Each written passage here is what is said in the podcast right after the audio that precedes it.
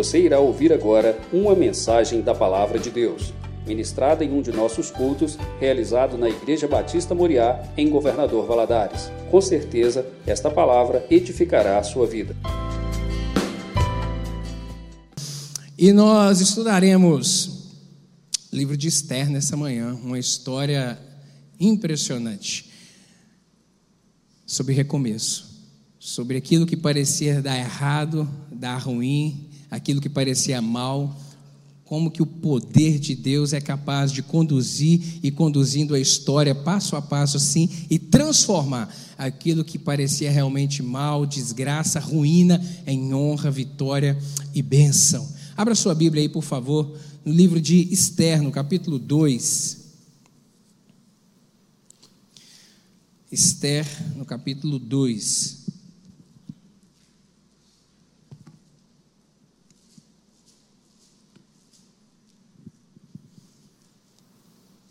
Nós leremos os versos 17 e 20. Eu vou te convidar a ficar de pé em reverência a essa santa palavra.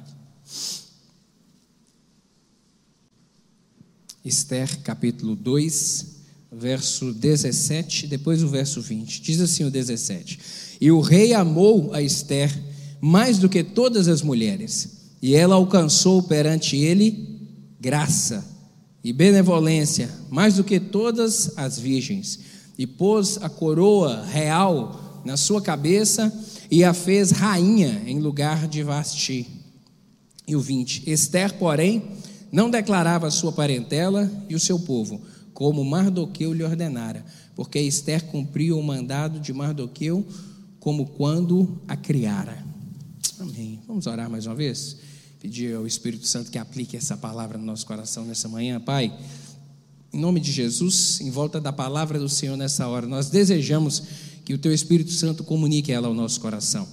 Em nome de Jesus, de uma maneira individualizada aqui, Pai, que o Senhor possa falar ao coração de cada um dos meus irmãos, aqueles que estão conectados conosco, meu Deus, assistindo essa transmissão, que o Teu Espírito Santo também fale ao coração, meu Deus, dá-me graça para transmitir essa palavra, Deus, e que o Teu nome seja exaltado, glorificado, daquilo que o Senhor vai fazer nas nossas vidas, eu creio, através dessa palavra, a direção que o Teu Espírito Santo há de nos dar aqui, em nome de Jesus, amém. Você pode se sentar, querido.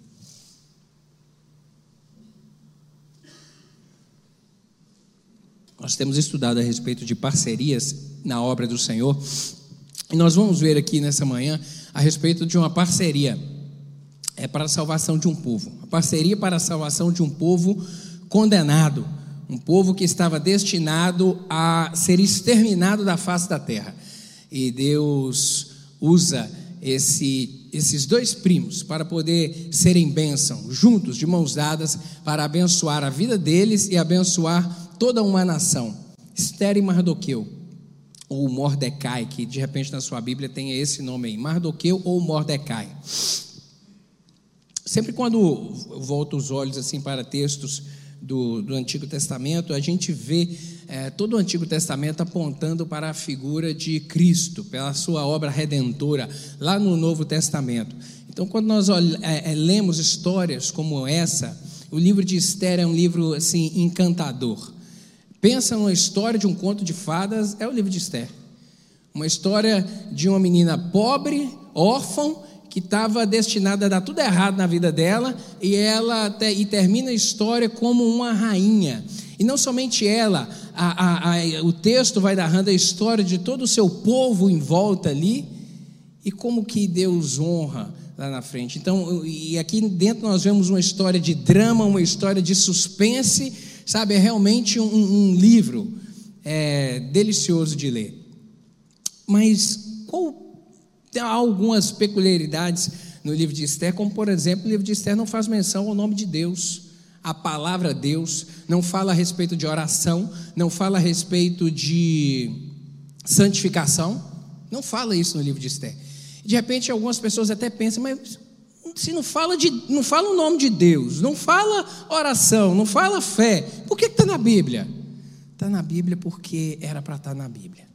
porque Deus controla tudo, sabe de tudo. E nesse, te, e nesse livro nós vemos se cumprir aquela palavra lá do apóstolo Paulo, em Romanos capítulo 15, verso 4, onde ele vai dizer que tudo o que antes foi escrito para o nosso ensino foi escrito, para que pela paciência e a consolação das Escrituras nós tenhamos esperança. Esperança na redenção do nosso Senhor Jesus Cristo, esperança que realmente a gente pode olhar para frente e crer que Ele continua na direção da nossa vida, na direção e na condução do nosso barco. Nesse momento aqui da história, o povo judeu se encontrava no cativeiro, na Babilônia, que aqui já estava sendo dominada pela média persa, a Pérsia. Deixa eu te contextualizar a respeito disso, para você saber onde é que nós estamos no tempo aqui para você se realmente se pontuar na história. Como a gente está na escola bíblica dominical, a gente tem essa possibilidade de traçar alguns detalhes a mais. Você sabe que esse povo foi originado a partir de Abraão, que isso tudo começou lá no capítulo 12 do livro de Gênesis, quando Deus vai falar com Abraão: Abraão, sai da sua terra, sai da sua parentela, e você vai para uma terra que eu vou te mostrar. Farei de ti uma grande nação, Abençoar, te, abençoarei aqueles que te abençoarem, e também vou amaldiçoar aqueles que te amaldiçoarem. E de ti, da sua semente, serão benditas todas as famílias da terra. Abraão crê, ele acredita nessa promessa e ele sai caminhando por algum lugar. Ele morava numa região chamada Ur dos Caldeus. Ele sai para poder caminhar. Ele caminha, vai peregrinando e ele chega nessa terra, a terra prometida. Chega lá em Canaã já existiam pessoas, outros habitantes lá da terra, e a Bíblia diz que Deus orienta ele a peregrinar por aquela terra. E como um nômade, ele vai andando, levando a sua fazenda, levando seus pertences e levando a sua esposa, porque eles ainda não tinham filhos. E Deus cumpre a promessa de dar a ele um filho. 25 anos depois, com 75 anos, ele sai da sua terra e com 100 anos, aquela promessa que Deus havia feito lá atrás, o Senhor renova ela e cumpre essa promessa. Por que demorou 25 anos? Deus poderia ter feito essa a promessa do filho acontecer lá no primeiro ano? Poderia. Mas por que Deus não fez isso? Porque Deus tem propósito, porque o tempo de Deus não é o nosso tempo. Às vezes o que a gente quer que aconteça hoje na nossa vida não vai acontecer hoje. Vai acontecer para frente, porque a gente não está preparado, ou porque o Senhor quer realizar coisas na nossa vida que a gente não vê. A gente não consegue olhar depois da curva. Depois da curva, é ali na frente e a gente não vê o amanhã. Deus tudo conhece. E Deus cumpre essa promessa, dá a ele um filho chamado Isaac, esse menino cresce, é, Isaac tem um filho, Jacó, que cresce também, tudo, tudo ali naquela região de Canaã ali, cresce, aí ele já tem então Abraão, Isaac, agora já tem Jacó, já tem um neto também, aí desse menino, de Jacó, nasce 12 filhos, que são, vão constituir as 12 tribos de Israel. E Jacó vivia ali nessa região, e a gente sabe da história de um desses filhos dele, chamado José, que não era muito bem quisto pelos seus irmãos, e os seus irmãos venderam José lá para o venderam José para uns mercadores que estavam passando. E ele é levado até o Egito como escravo. E ele começa a trabalhar na casa de um, de um homem, chefe do exército, Ali Deus vai o abençoando, vai dando graça a ele, mas depois acontece algumas coisas, ele vai para a prisão, fica lá 11 anos na prisão, um tempo terrível na vida dele, mas Deus recomeça as coisas ali na vida dele e ele se torna o segundo homem do Egito. Se torna ali o governador do Egito. Nesse momento, a, a terra dele de Canaã estava passando por uma grande seca, que é normal acontecer seca na terra, momentos de chuva e momentos de seca. A gente enfrentou no Brasil agora recente, né, um ano atrás, uma seca prolongada, terrível, comprometeu é, a, a, produção de alimentos e tudo mais. E aí, nesse momento, os irmãos de Jacó se apresentam a ele, ele se revela quem ele era agora como governador do Egito, e ele traz a sua família para poder morar ali, porque ali havia muita comida, havia muita abundância. E ali a sua família vai para a terra de Gozém, e lá eles ficam e vão procriando, vão crescendo. Essa família, quando desce de Canaã para o Egito, são 70 pessoas. E ali essas 70 pessoas começam a se multiplicar, igual coelho, sabe? Vão se multiplicando de maneira que eles permanecem ali, de maneira que 430 anos depois, 430 anos depois, esse, essa, essa família de 70 pessoas já havia se transformado em cerca de 2 milhões de pessoas. Então multiplicou muito. Aí a gente está terminando o livro de Gênesis. Gênesis capítulo 50 acaba assim: com a morte de Jacó e com ele é enterrado, Jacó desce ao Egito, depois ele volta, é enterrado lá na terra de Canaã por José e a sua família, e aí essa família vem habitar de maneira definitiva ali na terra de Gozém. Terminamos Gênesis, começa Êxodo. A página vira uma página, mas se muda um contexto de história tremendo, porque vai dizer no capítulo 1 de Gênesis que aquela geração de pessoas que conheceram a José, que reconheceram a importância e o trabalho que ele fez ali no Egito, foi esquecida. Aquela geração morreu e a geração seguinte não deu muita importância para isso. Na verdade, olhou para esse povo que estava crescendo demais e ficou com receio deles se rebelarem e causar transtorno. E aí eles resolvem começar a oprimir esse povo judeu. E vão, vão e, e, e os egípcios vão oprimindo, apertando, até é, assim, a, a, as medidas mais absurdas no sentido de controle de natalidade, de assassinar as crianças do sexo masculino que nascessem. Isso foi proposto e foi adotada essa, essa postura governamental pelo governo do Egito.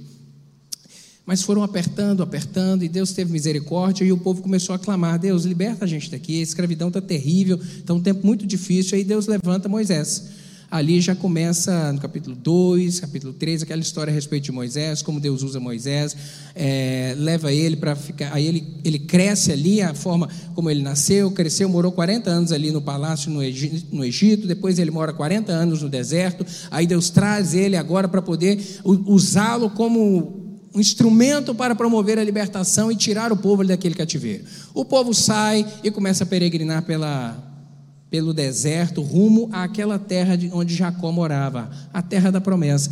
Essa caminhada, ao longo dessa caminhada, aí vão sendo escritas as histórias do livro de Êxodo, Levítico, onde logo ali na caminhada, depois que eles começam no deserto, eles chegam até o Monte Sinai, aí em Êxodo capítulo 20, Deus vai entregar as tábuas da lei a Moisés, ali Deus dá instrução ao povo a respeito de, e não somente as tábuas da lei, Ali no livro de Levítico, você vai ver registrado na sua Bíblia diversas orientações de Deus.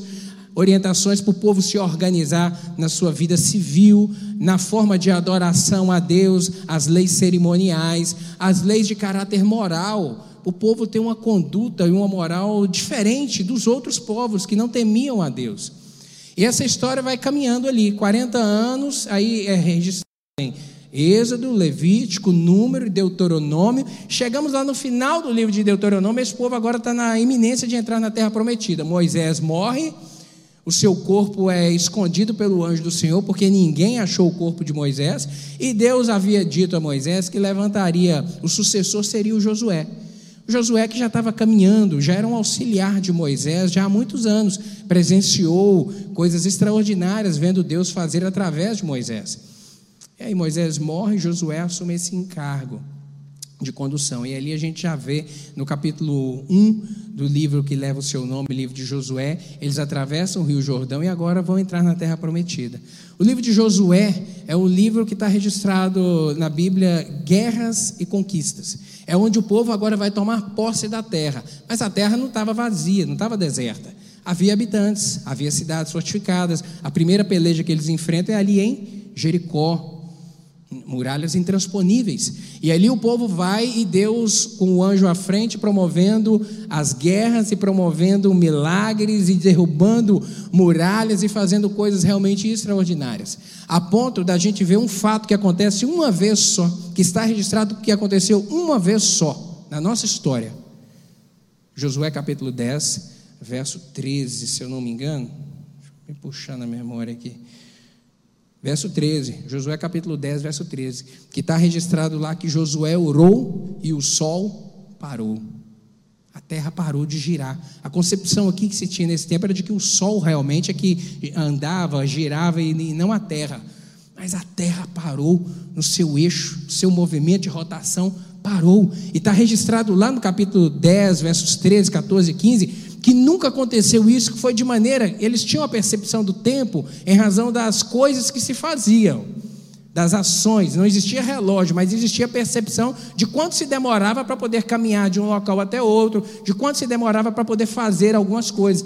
E lá a percepção que eles tiveram é que ficou parado a terra por um dia inteiro, ou seja, um tempo aí de 12 horas mais ou menos, parou. Porque o tempo eles conseguiram pelejar uma peleja, eles mataram os inimigos, derrotaram os inimigos, e depois que exterminaram tudo, é que foi anoitecer novamente poder de Deus manifesta. Então, o livro de Juízes fala a respeito dessas conquistas, dessas coisas extraordinárias de Deus. Quando, perdão, o livro de Josué. Quando chega no final do livro de Josué, Josué morre. E aí nós viramos a página e entramos em Juízes. Aí aconteceu um hiato, um problema geracional aí. Por quê? No capítulo 1 e 2 do livro de Juízes vai dizer que aquela geração de Josué e dos e dos idosos do seu tempo e, da, e das pessoas do seu tempo, é, morreu. E quando essa nova geração, agora que já está na terra, tomaram posse da terra, as tribos já haviam sido é, espalhadas, determinadas onde cada um iria ficar. Essa geração nova agora, ela não teve o mesmo compromisso com Deus como a geração antiga. Parece que eles não conheciam Deus. Parece que aquela geração de Josué esqueceu que tinha que ensinar para a nova geração a respeito de Deus. De maneira que essa nova geração, agora, quando vai ocupar o seu espaço, vai viver o seu tempo, eles começam a se desviar das, da, da palavra de Deus e começam a se corromper com os princípios e com a conduta do povo da terra os outros povos que habitavam aquela terra ali também. E o coração começa a ser corrompido, de maneira que eles afastam de Deus. Aí, quando eles saem debaixo da mão de Deus, eles estão sujeitos aos inimigos. E aí os inimigos vêm roubar, vêm saquear, vêm humilhar, vêm maltratar. E aí eles percebem que eles estavam em aperto, clamam por misericórdia, pedem Deus socorro. Aí Deus começa a levantar juízes. Levanta um juiz, Otoniel, por exemplo, levanta um juiz que promove uma guerra e a libertação contra aqueles inimigos. Aí o povo passa anos ali servindo a Deus, caminhando com Deus. Quando esse juiz morre, o povo volta novamente a se afastar de Deus. Aí vem a opressão sobre as suas vidas novamente, e aí eles clamam e Deus levanta outro juiz. Então foi um tempo assim de altos e baixos que durou cerca de 350 anos. 350 anos, assim, de tempos de paz e tempos de agonia e tempos de dificuldade. Realmente muito ruim isso. E o último desses juízes é Samuel. E aí a gente já entra lá no capítulo 1 de 1 Samuel, que vem dizer que ele era filho de uma mulher estéril, ou seja, ele já era um milagre. Samuel já é um milagre encarnado. Nasce Samuel, cresce ali na casa do Senhor, em Siló e ocupa, vai ocupar o lugar do profeta, do, do profeta Eli, Eli, do profeta Eli. Ele vai permanecer ali no templo cuidando das coisas do templo. E ele é o último juiz, porque o juiz ele tinha a finalidade de decidir as coisas de natureza civil e conduzir o povo na adoração a Deus. Quando quando Samuel já está adulto, já tem sua família, seus filhos, as pessoas o povo vem dizer: Olha, Josué, oh, perdão, olha, Samuel, a gente não quer mais esse estilo de vida, não. A gente quer um rei sobre a gente. A gente quer ser igual aos outros povos, que tem um governador, que tem um chefe, que tem alguém que vá à frente. Esse negócio não parece muito bem, Samuel. E ele vai conversar com Deus, vai apresentar isso a Deus. E aí Deus fala: Olha, Samuel, eles não estão rejeitando a você, não se preocupe, não é contigo. Eles estão rejeitando é a mim. Pode fazer. Pode poder um, um, pode ungir um rei e constituir um rei a respeito, um rei sobre eles. E isso acontece. É ungido então Saul como primeiro rei de Israel. E aqui a gente vê a transição da teocracia para a monarquia. Antes era Deus que dava diretamente ao profeta as diretrizes a respeito de como o povo deveria se portar. Agora não, agora vai ser um rei. Monarquia. Saul é ungido, toma-se a posição de, e a postura e o encargo de rei sobre a nação, começa a viver, inicialmente caminha com Deus, teme a Deus, serve a Deus, mas o seu coração começa a se corromper. Começa a se corromper e aí ele se afasta de Deus. E quando ele se afasta de Deus, aí nós vemos Deus, pela sua eterna misericórdia, decidindo então levantar um outro, um sucessor. E aí fala para Samuel: Samuel, vai lá na casa de Jessé, tem um menino lá, você vai ungir ele. E unge-se Davi capítulo 15, 16 por ali de 1 Samuel. Esse Davi é ungido rei, ainda adolescente, e ele não vai assumir o trono, porque havia um rei sentado no trono. E aí a história começa a ser vivida por ele. Ele acontece dele ir numa guerra, lá capítulo 17, ver os seus irmãos entregar lá uma, uma quentinha, uma refeição para os seus irmãos lá na guerra, e ver lá o gigante Golias gritando, esbravejando. Ele se enche de ímpeto e, na confiança em Deus, decide guerrear, desce o vale, e ali no capítulo 17 ele vem dizer: Olha, Golias, você vem a mim com paus e com arma, espada e com lança, mas eu vou a ti em nome do Senhor dos exércitos, e hoje ele vai te entregar na minha mão e ele corta a cabeça desse gigante, capítulo 17. E aí, como presente, ele passa a ocupar agora um, uma, uma, posição no, no, no, exército. Ele se acaba se tornando chefe do exército. Ele começa a guerrear, pelejar, e Deus usa ele para promover muitas libertações, principalmente contra os filisteus, que era um povo que pisava no calcanhar dos judeus naquele tempo. O nome dele cresceu, de maneira que as pessoas da cidade começaram a falar: olha, Saul mata milhares, Davi mata dez milhares. Davi é muito mais potente. Quando Saul percebe isso, ele fica com medo. Ele fala: opa, essa história não está boa, não. Esse camarada vai querer tomar o meu lugar. O que, que eu vou fazer? Vou cortar a cabeça dele. Vou matar. Que aí eu fico sem problema. E ele decide fazer isso. Decide matar Davi, começa a perseguir Davi. Davi tem que sair do palácio de Jerusalém, vai fugir durante muitos anos, porque Saul reinou 40 anos. Então, Davi, aquela promessa que Deus havia feita lá, ele quando ele tinha 17 anos, ela vai se cumprir com 30 anos. Com 30 anos é que ele toma o trono, ele se assenta no trono, porque Saul morre. Aí, no final do cap... último capítulo de 1 Samuel, termina assim, com a morte de Saul, que ele vai em uma guerra e acaba sendo morto em uma guerra. No capítulo 2, no livro de 2 Samuel, já vai contar a história de Saul, perdão, de Davi agora no trono, ocupando o trono de Israel.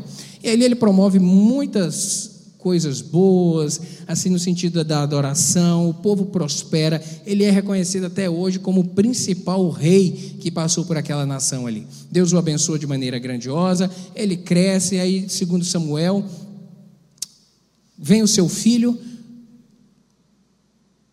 Salomão, o seu filho Salomão senta-se no trono depois dele, ele dá orientações ao seu filho, aí a gente já está falando no livro de 2 Samuel, mais lá para frente, é, da metade, já para o final do livro de 2 Samuel.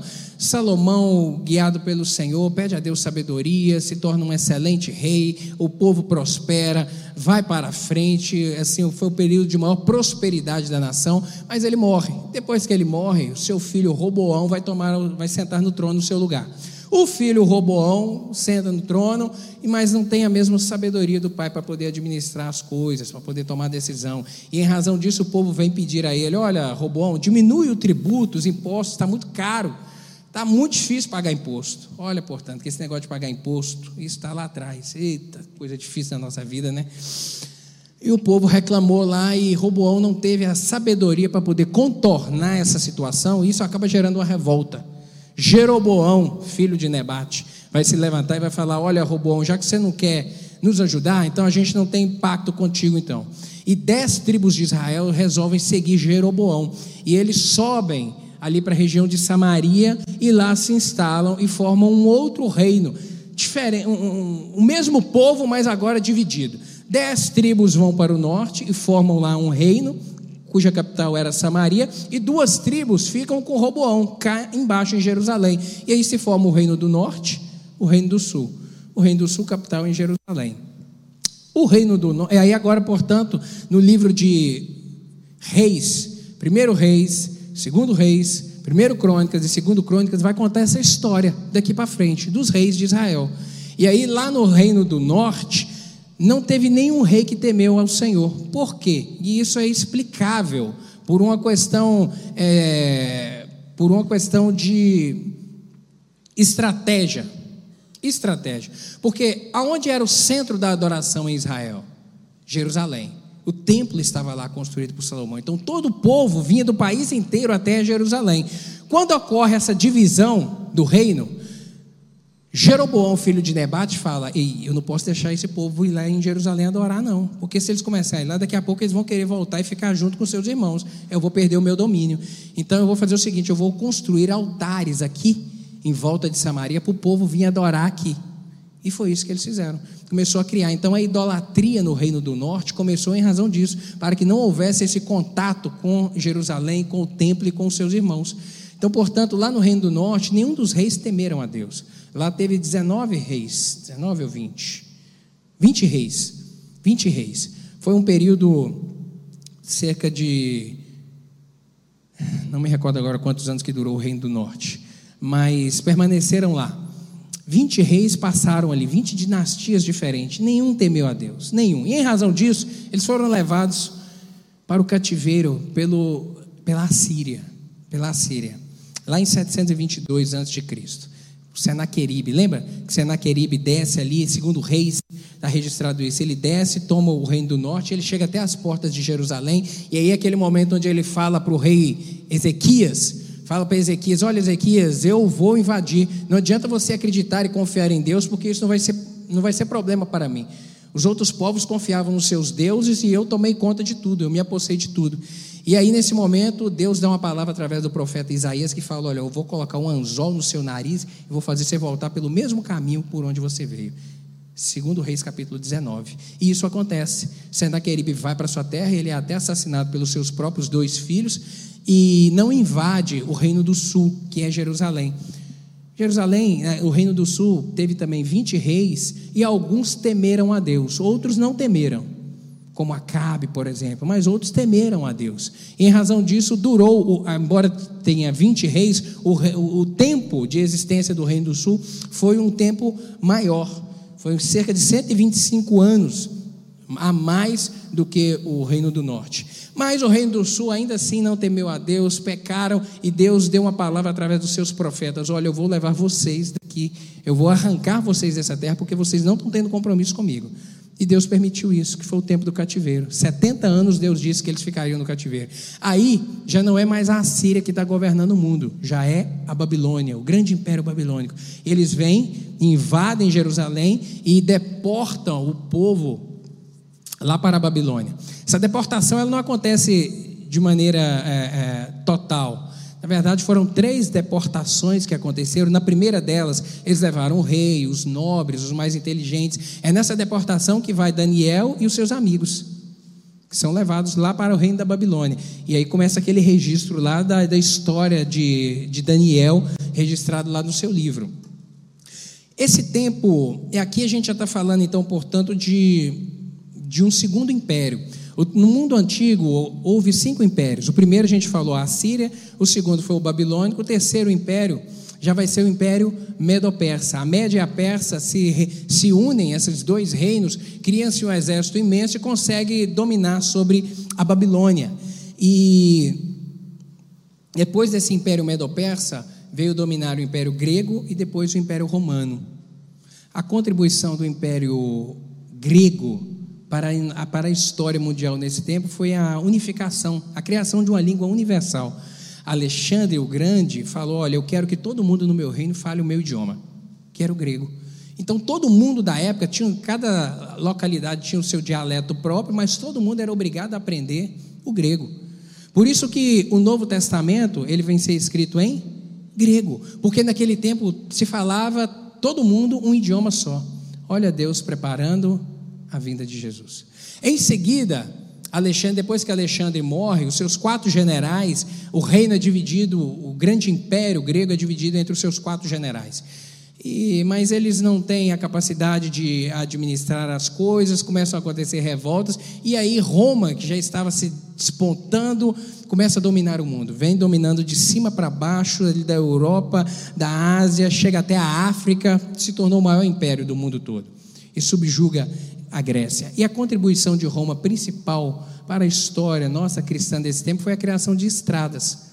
Eles pavimentaram estradas, então a circulação de pessoas se tornou muito fácil nesse momento. Mais uma vez a gente vê a mão de Deus. E aí tudo isso se combina, tudo isso vem combinar com o que o apóstolo Paulo vai chamar lá em Gálatas do da plenitude dos tempos. Gálatas capítulo 4, verso 4. Da plenitude dos tempos. Por quê? nesse momento que estava tudo preparado, é que Jesus vem e vai começar o agora a história do Novo Testamento. Mas onde é que está Esther nisso aqui tudo? Volta a fita um pouquinho. O povo está lá na Babilônia. Lembra? Está todo mundo lá na Babilônia. O império era o império babilônico que levou. Depois do império babilônico, eu falei que a Média e a Pérsia tomou conta. O império medo-persa, rei Ciro o Grande, permitiu que agora os judeus voltassem para a sua terra. E aí começa a um retorno de judeus. Zorobabel vai conduzir essa primeira leva de retorno, está registrado em Esdras, que aí começa a história lá do livro de Esdras. Eles vêm para poder reconstruir o templo, promovem ali a reconstrução do templo do Senhor, e depois vem, 80 anos depois, vai vir uma segunda leva de judeus, conduzida pelo próprio Esdras. E é aqui, nesse interregno aqui, nesse tempo, é que vai acontecer essa história do registro aqui do livro de Esther. Nesse período de 80 anos, entre a primeira vinda de judeus e a segunda vinda de judeus, é aqui que está a história a história de Esther e, e tudo isso que se desenrola aqui ao longo dessa caminhada, esses eventos. Depois disso, depois vem uma terceira, um terceiro retorno de judeus com Neemias. Aí a gente já vê o registro do livro de Neemias. E aí acaba aqui o Antigo Testamento. Porque aí agora já vem o Novo Testamento com a história de Jesus Cristo. Então, portanto, essa história toda aqui do livro de Esther vai acontecer nesse momento, nesse último terço aqui, final do, do, do Antigo Testamento já realmente chegando na iminência do, do Novo Testamento. É um livro singular, é diferente assim de todos os demais livros da Bíblia, porque igual eu falei no início, ele não tem a menção a respeito da palavra de Deus, a respeito de fé, mas é um livro que nós vemos, embora não haja a palavra Deus sendo mencionada, Deus conduzindo essa história aqui o tempo todo. O tempo todo. Abre aí no capítulo 1, você vai ver aqui uma panorâmica bem rápida aqui a respeito desse livro. No capítulo 1, a gente vai ver o banquete de Assuero e a recusa da sua esposa de participar dessa festa. O rei Assuero, rei da, o imperador da Média e da Pérsia aqui, ele resolve promover uma, uma, grande festa, e aqui as festas nesse tempo aqui não eram como a festa nossa, que começa às sete e acaba às dez, dez e meia, não, a festa aqui durava semanas, e o povo embriagando e bebendo durante semanas, e depois que já estava todo mundo bêbado, Assuero, que é, tinha, é, é, era um megalomaníaco, no sentido de querer mostrar todos os seus grandes feitos, vai querer resol, resolve mostrar a sua mulher para os outros. E, e, determina que ela entrasse na festa vestida com roupas reais para que todos os convidados dele dele é, é, é apreciassem a beleza da sua mulher. E ela fala: Eu não vou, não. E isso gera um problema, isso gera uma crise que se tornaria algo na nação inteira. No final do capítulo 1 está dizendo que os conselheiros, na hora que o, rei Assuero ficou extremamente zangado, foi tomar nota com seus conselheiros, ele falasse, olha, e eles falaram assim para ele, assim, olha rei Assuero, se você não tomar uma providência, a partir, da manhã, a partir de amanhã, as mulheres nenhuma vão obedecer a gente. Vai ser um problema no país. Então você tem que tomar uma providência. O que, que eles decidem fazer? Destituir Vasti. Então tá bom, nós não vamos matá-la. Certamente ela devia ser uma mulher de uma, de uma importância muito grande, de uma expressão muito grande no reino, porque senão ela teria sido morta. Porque desobedecer à ordem do rei, principalmente envergonhar um rei, era sentença de morte. Mas eles decidem não matá-la, decidem destituí-la. E aí resolvem fazer. Agora vai precisar de escolher então uma nova rainha. Tem que ser uma mulher bonita, porque tem que ser mulher do rei. E não somente tem que ser inteligente, tem que ser isso aquilo. Então você resolvem fazer um, um, um concurso, um Miss Universo, um Miss Judéia, ou um Miss, qualquer nome que você quiser dar, Miss Império Medo-Persa, e fizeram isso, para poder escolher a mulher mais bonita do reino, para poder casar com o rei. E eles vão, vão, vão, vão, e aí a gente entra no capítulo 2, onde é escrito, onde é registrado o casamento de Esther. Esther participa desse concurso ela é eleita a mulher mais bonita e realmente a mais qualificada, e a gente vai ver algumas, a mão de Deus já agindo aqui. A mão de Deus já começa a agir aqui, porque havia graça de Deus sobre ela. E a graça sobre a nossa vida, quem dá é Deus. Nós veremos isso aqui. Ela ganha esse concurso, está aí registrado no capítulo 2. Está registrado no capítulo 2 também que o seu primo, ela era órfã e ela foi criada pelo órfã de pai e mãe, foi criada pelo seu primo mais velho, chamava Mardoqueu ou Mordecai. Ele dá as instruções a ela, ensina a ela as coisas. E aqui no capítulo 2, esse Mordecai, porque ela morava no palácio, ele sempre estava na porta, ele era como um porteiro, estava ali. E ele toma conhecimento de que havia um plano dos eunucos, uma conspiração para poder matar o rei. E quando ele fica sabendo disso, ele vai e conta para Esther. Ela comunica com o rei, esses eunucos então são mortos. Capítulo 2 termina assim, com esse fato. No capítulo 3, a gente vai ver Amã. Amã, ele era um chefe do exército do rei Assuero, e o rei Assuero decide assim como é, honrá-lo, colocá-lo numa posição de grande destaque no reino, e ele passa a ocupar esse cargo, e, e em razão disso, ele decide que todas as pessoas por, que trabalhavam ali no palácio, que por onde ele passasse, as pessoas deveriam se prostrar perante ele, reverenciá-lo.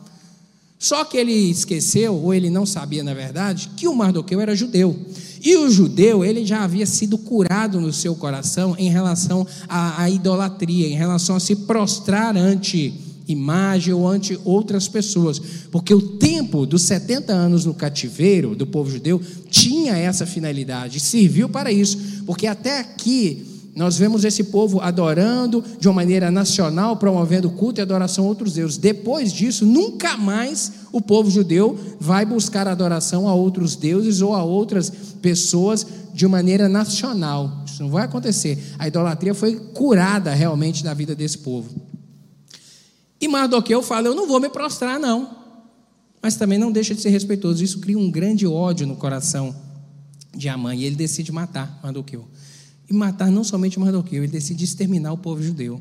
E ele cria uma fake news aqui grande demais, no capítulo 3, verso 8 e 9. Olha aí na sua Bíblia, está escrito: E Amã disse ao rei Assuero: Existe espalhado e dividido entre os povos, em todas as províncias do seu reino, um povo, cujas leis são diferentes das leis de todos os povos, e que não cumpre as leis do rei. Isso é mentira. Não cumpre as leis do rei. Por isso, não convém ao rei deixá-los, deixá-lo ficar se bem parecer ao rei, decretes que o matem. E o rei, como confiava no seu general, no seu primeiro ministro ali, autoriza. Ah, então tá bom, você pode fazer o que você quiser, você acha melhor exterminar, pode então mandar exterminar esse povo. E aí no capítulo 4, a gente vai ver que essa notícia foi programada então que no futuro, como se fosse assim, daqui a seis meses, no dia tal, todo mundo vai poder se levantar contra os judeus e matar. Então estava agendado esse dia. E os judeus, quando ficam sabendo disso, no capítulo 4, isso torna uma grande, isso toma uma consternação. O povo ficou preocupado, o povo ficou extremamente angustiado em relação a isso. Seriam exterminados, seriam mortos. E aqui nós vemos um momento chave dessa parceria entre Esther e Mardoqueu. Capítulo 4, versos 13 a 17. Põe os seus olhos aí, por favor.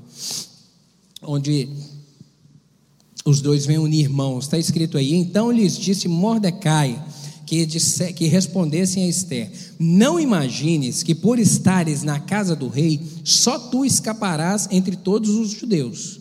Porque se de todos se calares, de, se, porque de, se de todo te calares agora, de outra parte se levantará para os judeus socorro e livramento, mas tu e a casa de teu pai perecereis. E quem sabe se para conjuntura como esta é que foi elevada a rainha? Então disse Esther que respondessem a Mordecai: Vai, ajunta a todos os judeus que se acharem em Suzã e jejuai por mim. E não comais nem bebais por três dias, nem de noite nem de dia. Eu e as minhas servas também jejuaremos. Depois irei ter com o rei, ainda que é contra a lei. Se perecer, pereci. Então se foi Mordecai e tudo fez segundo Esther lhe havia ordenado. Eles falaram: Nós vamos orar, vamos jejuar e orar. Olha, reúne os judeus aí, porque uma parte dos judeus aqui estavam em Suzã, na capital do Império Medo-Persa. Outra parte, eu já disse que eles já haviam voltado com Zorobabel. Eles falam: Olha, vamos jejuar. Vamos jejuar, você reúne o povo e jejua, e eu aqui no palácio vou reunir as meninas aqui, minhas auxiliares aqui, nós vamos também jejuar. E Deus vai intervir nesse negócio. Embora não haja menção da palavra Deus, a gente vê aqui Deus, a busca, a fé, a confiança e a direção e o agir do Senhor aqui. Esther, ela não poderia entrar na presença do rei sem ser chamada, mas ela fala: Mas eu vou arriscar o meu pescoço, eu vou fazer isso então. Mas depois que a gente orar e jejuar. No capítulo 5, está registrado aí na sua Bíblia que ela entra na presença do rei é, e convida o rei e convida a Amã para um banquete na casa dela. Ela fala: Vou fazer um, um, arroz com feijão lá, então vocês estão convidados. Vocês vão? Eles falaram: Não, nós vamos. E ela oferece esse banquete no, no capítulo 5. O capítulo 6, registrado aí no início dele, que Deus tirou o sono do rei. Deus tirou o sono do rei. Deus, ele ficou uma noite perturbado, angustiado, não conseguiu dormir. E eles gostavam, os reis aqui deviam gostar de ouvir história. Esse negócio de ouvir história para dormir é antigo, então, né? O rei fala: Eu quero ouvir história, então. Pede os seus auxiliares para, para que pegassem os livros antigos dos registros dos reis e começassem a ler. E foi lido para ele a respeito desse feito de, de Mardoqueu, que que descobriu aquela, aquele, aquele ajuste, aquela tramóia para poder matá-lo. Ele falou: Ué, mas e aí, o que foi feito para esse Mardoqueu? Ah, não foi feito nada, não. Tem que, ó, tem que dar um presente para esse camarada. Ele salvou minha pele. E aí ele, no capítulo 5 está registrado isso aí, que no capítulo 6, perdão, que ele, ele é honrado, o Mardoqueu é, é, é, feito um desfile alegórico e ele é colocado no cavalo do rei com a veste bonita. ele desfila pela cidade toda, porque era o homem que Deus, que, que o rei queria honrar. E mas aí acaba aquilo ali, aquele momento, mas não tinha o problema sido resolvido ainda não. Por quê? Como eu disse lá atrás, Amã tinha um ódio tremendo a respeito de Mardoqueu. E Amã falou o seguinte: eu vou enforcar esse camarada. Mas não vou enforcar ele em um negocinho pequeno, não. Eu vou enforcá-lo de uma maneira que todo mundo da cidade saiba. E ele manda construir uma forca que a Bíblia diz que tinha 50 côvados. Um côvado tem 45 centímetros. Então essa forca tinha quase tinha mais de 20 metros de altura, tinha quase 25 metros de altura. Imagina, 25 metros de altura vai ser um prédio de dois andares, mais de um prédio de dois andares. Não, um andar tem 3 metros, a gente está falando então 3 vezes 7, 21, 3 vezes 8, tinha quase 7 a 8 andares de altura, um prédio de 8 andares, imagina só, uma forca num prédio de 8 andares, porque era para ser notório, o ódio era muito. Mas essa forca estava lá guardada. E aí no capítulo 7, após encerrar o segundo banquete, Esther vem agora falar para o rei. O rei percebe, o rei fala para ela: Esther, me pede o que, que você quer. É assim, eu vou te dar até metade do meu reino. Ela fala: Ô oh, rei, eu só quero viver, porque eu e o meu povo estão condenados a morrer. O rei, ué, mas como assim você está condenado a morrer?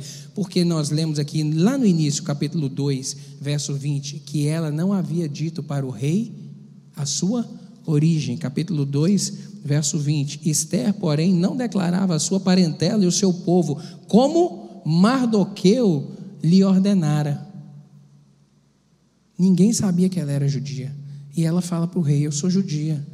E o, rei, o Senhor fez um decreto amando desse Amã mal aqui, e eu estou condenado a morrer, o meu povo está condenado a morrer. O rei fica pé da vida com aquilo, fica extremamente triste e, e, e, revoltado com aquela situação.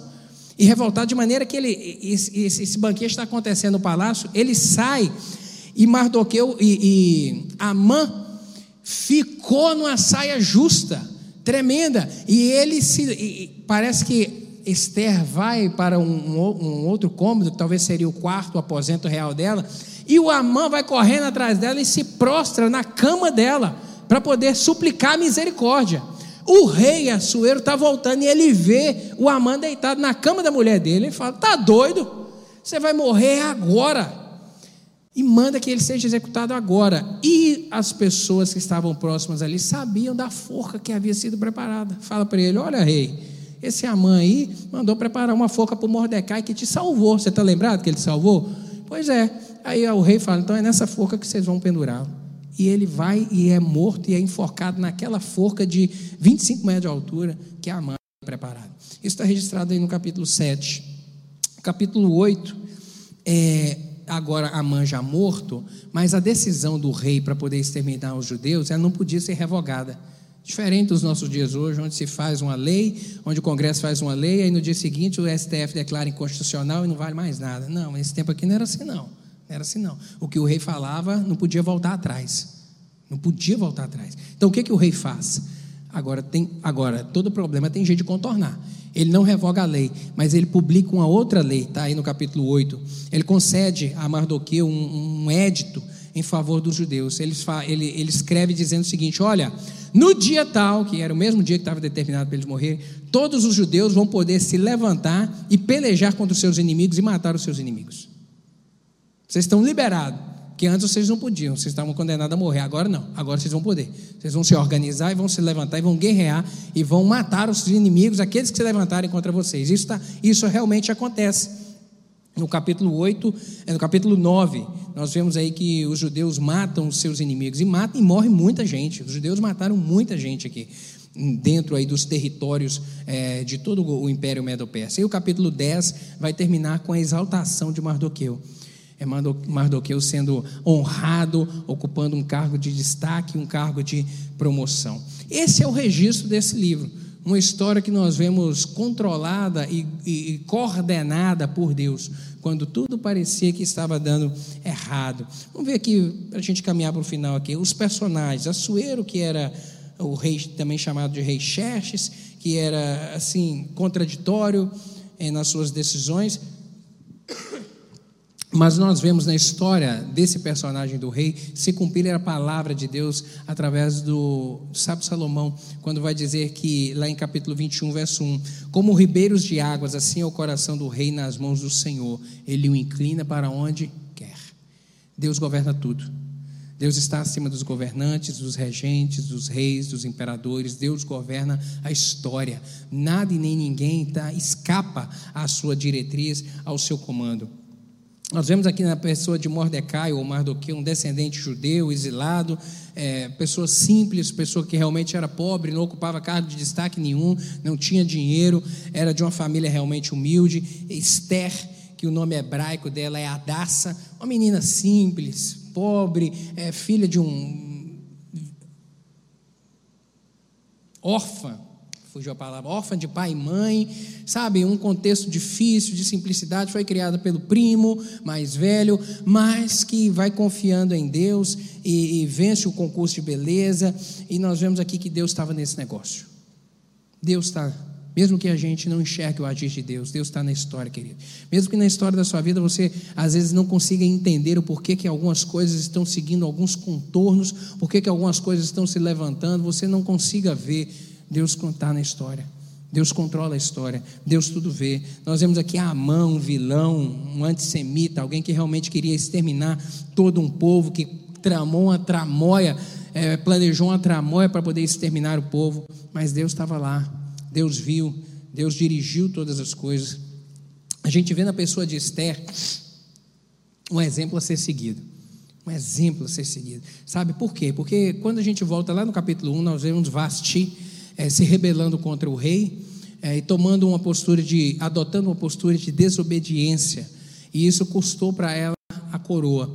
Nós vemos nos capítulos seguintes, 2, 3 e 4, a história de também agora de Esté se fazendo oposição ao rei, só que de uma maneira sábia, de uma maneira inteligente. Sabe, isso mostra para a gente que, mais uma vez, também se cumpre na história dela aquilo que está registrado lá em Provérbios capítulo 4, verso 1, que vai dizer que a mulher sábia edifica a sua casa, mas a tola com as próprias mãos a destrói. A mulher sábia edifica a casa. A mulher sábia edifica a casa. A mulher sábia constrói, promove, engrandece, abençoa. Mas a tola, a que a belicosa, a que quer ganhar na força do braço, a que, como pensamento feminista, desvaloriza o homem, acha que o homem é uma figura é, é, insuficiente, sabe? A que tem esse tipo de mentalidade, ela destrói uma família, ela destrói tudo aquilo que seria bênção na vida dela, ela realmente consegue destruir. Além da beleza física, Esther possuía um caráter possuía uma beleza de caráter, uma beleza de espírito muito grande. Nós vemos isso nela. Provérbios 31, verso 30 vai dizer que enganosa é a beleza e vã a formosura, mas a mulher que teme ao Senhor, essa será louvada. A mulher que teme ao Senhor, essa vai ser honrada, essa vai ser colocada em local de destaque. Nós vemos que essa, essa, essa Esther ela tinha uma, uma beleza de caráter imensa embora morando no meio de um povo ímpio, ela fez diferença, manteve seus padrões de conduta, conservou-se virgem, manteve obediência ao seu pai adotivo, e mesmo depois que ela se tornou rainha, mesmo sendo rainha, ela ainda continua obedecendo às orientações do seu pai adotivo. Nós vemos nisso o que? Humildade. Humildade. Ela poderia falar: quem é você, Mardoqueu, para poder me dar, me falar o que eu tenho que fazer? Não, eu sou a rainha. Não, ela não age assim. Ela com humildade. Provérbios, capítulo, Provérbios 15, verso 33 vai dizer que o temor do Senhor é a instrução da sabedoria e a humildade precede a honra. Seja humilde sempre. Seja humilde sempre. Para aprender, para entender. A sabedoria de Esther levou a entender que Deus tinha uma missão para ela. E realmente ela cumpriu essa missão levou a, a, perceber, a ser guiada é, e receber a direção do seu mentor. Nesse momento aqui, Mordecai era o seu pai adotivo, foi o seu mentor, foi quem lhe deu as orientações, a diretriz sobre o caminho a seguir. Ela seguiu, conclamou o seu povo a jejuar, a buscar a Deus. Realmente foi um, um instrumento de Deus ali para a vida do seu povo ela portou-se com coragem, agiu com coragem. Nós vemos aqui no capítulo 5, verso 1, onde ela não tinha autorização para entrar na presença do rei, mas agiu com coragem, enfrentou o seu inimigo. Seu inimigo estava sentado diante dela. Olha o controle emocional dessa moça. O inimigo, aquele que havia decretado a sentença de morte para ela, ela estava dando um banquete para ele. Porque ela sabia que no tempo certo, na hora certa, Deus agiria. Confiou em Deus esperou no Senhor e teve sabedoria para poder tomar as melhores decisões. Nós vemos nisso atos de coragem. Atos de coragem. Mordecai, nós vemos aqui um homem devoto, honesto de caráter, que realmente temeu a Deus e promoveu o bem do seu povo. Aonde eles estavam? Ele impediu ali que, um, que, que uma revolta acontecesse e o rei fosse assassinado. Ou seja, ele queria ser bênção onde ele estava, sabe, promover o bem. E para a gente poder encerrar, quero ver aqui só alguns aspectos de Deus aqui no livro de Esther. O Senhor ele está sempre presente, sempre presente, sabe? O agir invisível de Deus e a mão de Deus, o que eu disse lá no início, ele se mostrou presente. Quero ler alguns versículos aí. Abre no capítulo 2, verso 9. Para você ver que do início ao fim desse livro, você vê a mão de Deus. Capítulo 2, verso 9. E a moça pareceu formosa aos olhos e alcançou graça perante ele. Por isso se por isso se apressou a dar-lhe os seus enfeites e os seus quinhões, como também em lhe dar sete moças de respeito da casa do rei, e a fez passar com as suas moças ao melhor lugar da casa das mulheres. E a moça pareceu formosa aos seus olhos e alcançou graça Esther alcançou graça perante o rei, lá no concurso.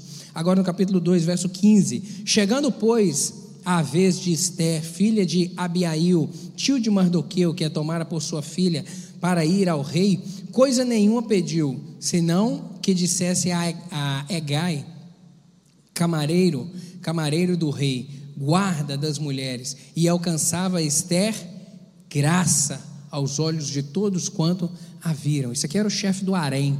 Ela foi conversar com ele e ela achou graça perante ele. Verso 17, olha, põe seus olhos aí, capítulo 2. E o rei amou a Esther mais do que todas as mulheres e alcançou perante ele graça e benevolência mais do que todas as outras virgens. Capítulo 5, vai lá no capítulo 5 agora, verso 2 capítulo 5, verso 2. E sucedeu que, vendo o rei a rainha Esté, que estava no pátio, ela alcançou graça aos seus olhos, e o rei estendeu para Esther o cetro de ouro é, que tinha na sua mão, e Esther chegou e tocou na ponta do cetro. Capítulo 6, verso 1. Naquela mesma noite fugiu o sono do rei, então mandou trazer o livro do registro dos crônicas, as quais lhe, os quais leram diante do rei. Esther achou graça. Graça, graça no concurso, graça graça, querida, é favor imerecido de Deus. Hebreus capítulo 4, verso 16, vai dizer que nós devemos chegar com confiança ao trono da graça. Assim sendo, aproxime-se do trono da graça com toda confiança, a fim de que recebemos misericórdia e, encontrar, e encontrarmos graça que nos ajude no momento da necessidade. Em todos esses momentos de necessidade aqui, Esther achou graça. Deus derramou sobre ela uma porção de graça. E até no momento em que o rei não dormiu, a gente vê aqui a mão de Deus nesse negócio. Deus tirou o sono dele para que ele não, dormi, para que ele não dormisse. A gente vê aqui, portanto, a condução de Deus. Uma outra coisa que eu vejo nesse livro que o Senhor é um Deus protetor. Deus protetor. Capítulo 9, verso 2, está escrito que porque os judeus nas suas cidades, em todas as províncias do rei Assuero, se ajuntaram para pôr as mãos naqueles que procuravam seu mal, e ninguém podia resistir-lhes, porque o medo deles caíra sobre aqueles porque o medo deles caíra sobre todos aqueles povos. No dia que estava marcado por extermínio, o povo judeu se levantou, e a Bíblia diz que o terror, o medo em relação aos judeus, caiu no coração deles, eles ficaram atemorizados. Esse mesmo temor é aquele que nós vemos registrado lá no livro de Josué, capítulo 2, verso 9, quando o Josué manda os espias lá em Jericó, e aí os espias chegam, aqueles dois espias chegam em Jericó e eles passam a noite lá na casa de Raabe, da prostituta, e ela vem falar: Olha, nós ouvimos falar a respeito do que Deus fez com vocês. Eu vou falar para vocês: o povo da cidade está todo mundo morrendo de medo de vocês. É isso que ela fala, é esse mesmo temor. A gente vê, portanto, querido Deus protegendo. Deus é que protege, Deus é que nos guarda. O Senhor, Ele é Deus de misericórdia. O Senhor é fiel. Outra coisa que eu vejo aí no capítulo 6, verso 13. Põe os seus olhos aí, por favor. Capítulo 6. E contou a Amã, a Zé e sua mulher, e a todos os seus amigos tudo quanto lhe tinha sucedido. Então os seus sábios, Isere sua mulher, lhe disseram: Se Mardoqueu, diante de quem já começaste a cair, é da descendência dos judeus, não prevalecerá contra ele, antes certamente cairás diante dele. Essa palavra quem falou foi a mulher do Amã que tinha programado essa tramóia toda. Quando ela descobriu que ele era judeu, falou: Olha, você está encrencado, você não vai prevalecer contra ele, não, porque quem cuida desse povo é Deus. A gente vê aqui uma palavra a respeito da fidelidade de Deus. O Deus que cuidou lá atrás é o Deus que continua cuidando o tempo todo, porque Deus é fiel. Deus não falha, Deus não falha. Isaías 43, mas agora 43, verso 1 e 2. Mas agora assim diz o Senhor que te criou, ó Jacó, e o Deus que te formou, Israel: Não temas, porque eu te remi, chamei-te pelo nome, tu és meu. Quando passares pelas águas, estarei contigo. Quando pelos rios, eles não te submergirão. Quando passares pelo fogo, não te queimará, nem chama alguma arderá em ti. Esse é o Deus que nos guarda, esse é o Deus que nos protege. E por último, o Senhor é um Deus de surpresa. Deus surpreende a gente, querido. Tudo aquilo que está marcado, sabe, ele tem, capaz de, ele tem a capacidade de transformar o mal em bênção, para nos surpreender. Nós vemos isso aqui, capítulo 8 de Esther, põe aí os seus olhos, verso 1 e 2. Naquele mesmo dia, o rei, naquele mesmo dia, deu o rei Assuero a rainha Esther a casa de Amã. A casa de Amã, a casa do primeiro-ministro, foi arrancada da mão dele, foi dada a Esther, e Esther, diz o restante do texto aqui, deu a Mardoqueu. Aquilo que era ruína, Deus transformou em bênção, sabe? Onde tudo parecia terminar em ruína, em vergonha, em morte, Deus transformou em vitória, em honra e em sucesso, em vida abundante. Capítulo 8, verso 15 e 16. Então Mardoqueu saiu da presença do rei com veste real, azul celeste e branca, como também uma grande coroa de ouro e com uma capa de linho fino e púrpura. E a cidade de Suzã exultou e se alegrou. E para os judeus houve luz e alegria e gozo e honra. E o último verso, capítulo 10, olha aí, verso 3, a respeito de Mardoqueu. Porque o judeu Mardoqueu foi o segundo depois do rei Assuero, e grande entre os judeus, e estimado pela multidão de seus irmãos, procurando o bem do seu povo e proclamando a prosperidade de toda descendência. Lá no início dessa história, Mordecai ou Mardoqueu estava condenado a ser um, um qualquer um, mais um, um serviçal, um um estrangeiro, um sem oportunidade, e nós vemos aqui toda essa história transformar em vitória e em bênção, e ele termina como sendo o segundo homem no Império Medo-Persa. Vocês lembram de alguém que Deus honrou também e transformou ele no segundo homem? Vocês lembram, né? Lá no início dessa história, José. estava condenado à morte numa masmorra, ia ficar ali, passar os dias da sua vida, ia morrer por uma pneumonia no fundo de uma masmorra. E Deus transforma aquilo em vitória, em bênção. Deus do recomeço. Deus que tudo faz, Deus que tudo pode. Essa história é maravilhosa, é lindíssima. Mostra fé, confiança em Deus, dependência de Deus, recomeço de Deus, sabe, coisas extraordinárias de Deus, surpresas de Deus para a nossa vida. Seja assim na sua vida, em nome de Jesus, que você tome posse dessa palavra, amém? Vamos colocar de pé, vamos orar.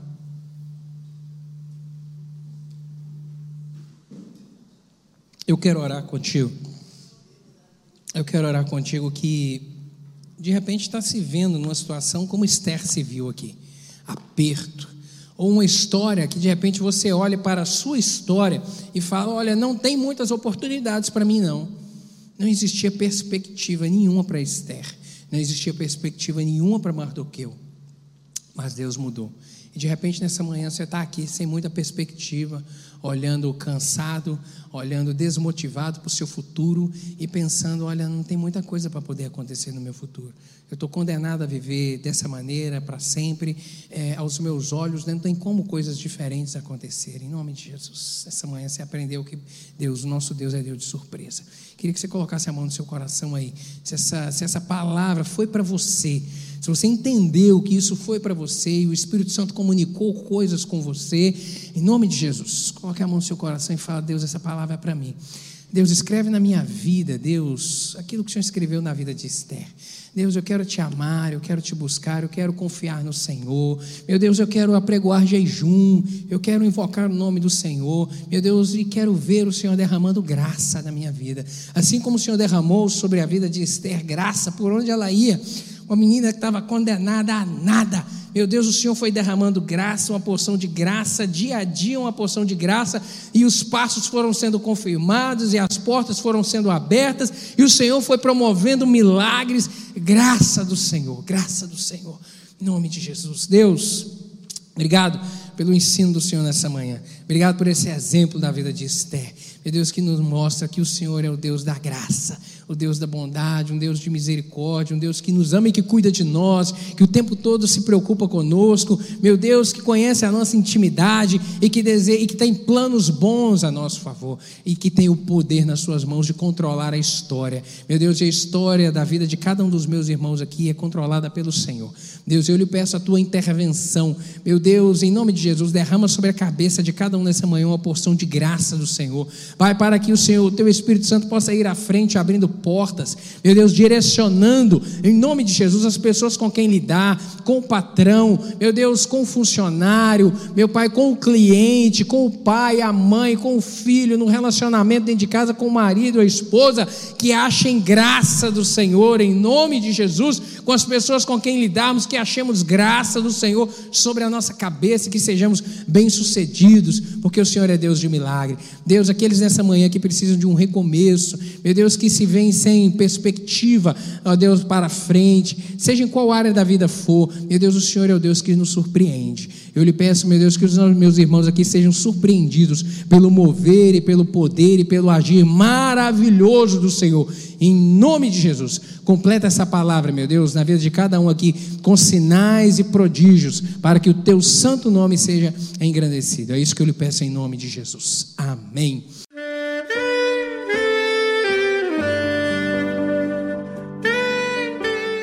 Querido amigo, Deus se interessa por você.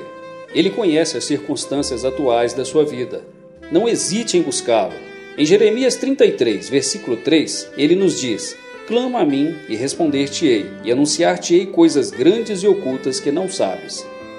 Esperamos que a mensagem ouvida tenha falado ao seu coração e que você e sua família sejam abençoados pelo Senhor Jesus.